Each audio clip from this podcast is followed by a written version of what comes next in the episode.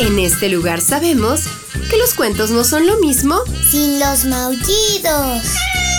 Que la imaginación es nuestro mejor ingrediente para viajar a mundos mágicos.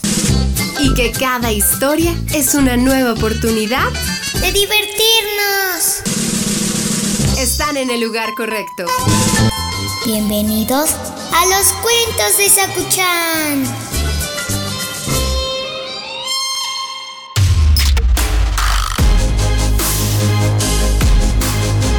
Qué bonitas orejitas, Sakuchan. Uy, sí me gusta agarrarlas. Aunque no son tan grandes como las orejas de burro. no, esto te lo digo porque tengo una historia hoy para ti que seguro te va a gustar.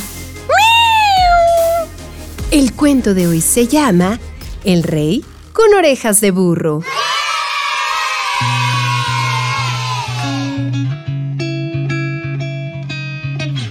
Hace muchos, muchos siglos, el rey Midas fue elegido para juzgar una competencia musical.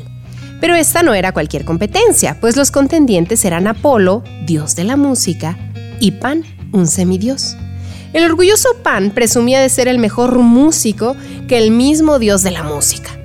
Apolo, por supuesto, no estuvo de acuerdo, entonces decidieron organizar un concurso para resolver la disputa de una vez por todas, y a cada uno de ellos se les permitió elegir a una persona para servir como juez. Apolo eligió a Temolo, un dios menor de las montañas, y Pan, siendo muy amigo de Midas, eligió al rey mortal. Apolo entonó una hermosa canción con su lira, un instrumento de cuerda parecido al arpa, mientras que Pan tocó la siringa, un instrumento de viento similar a la flauta. Temolo votó por Apolo, quien había demostrado una clara superioridad, pero Midas, porque era su amigo y no quería decepcionarlo, votó por Pan. Apolo estaba furioso. ¿Cómo se atreve este mortal a decidir que un semidios le ganó al dios de la música en su propio arte? Midas, no tienes gusto.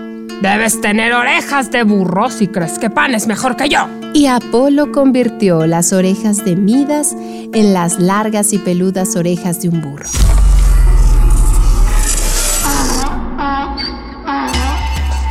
El rey Midas estaba terriblemente avergonzado. ¿Cómo podría aparecer ante su gente con esas enormes orejas de burro? ¿Qué dirían los reyes de otras tierras cuando lo descubrieran?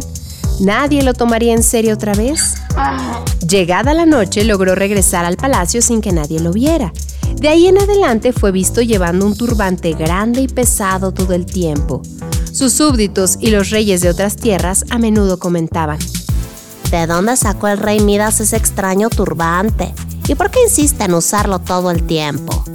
Durante un año, el rey Midas pudo mantener su secreto hasta que se llegó el día de necesitar un corte de cabello. El barbero vio las orejas del rey y prometió guardar el secreto, pero el peso de ese secreto se le hacía insoportable. Desesperado salió a las orillas del río y cavó un agujero en la tierra. Luego gritó su secreto en el agujero. El rey Midas tiene orejas de burro. Sintiéndose mucho mejor, el barbero tapó el agujero y regresó a casa. Pero la siguiente primavera crecieron juncos en el lugar donde el barbero había enterrado el vergonzoso secreto. Cuando soplaba el viento, los juncos susurraban a los cuatro vientos las palabras del barbero. Grande fue la sorpresa del rey Midas cuando se enteró de que los juncos habían esparcido su secreto por todo el reino. El rey Midas tiene orejas de burro. El rey Midas tiene orejas de burro. Colorín colorado, este cuento ha terminado. El que se quedó sentado, se quedó pegado. Ya ves, no debes de guardar los secretos debajo de la tierra, Sakuchan.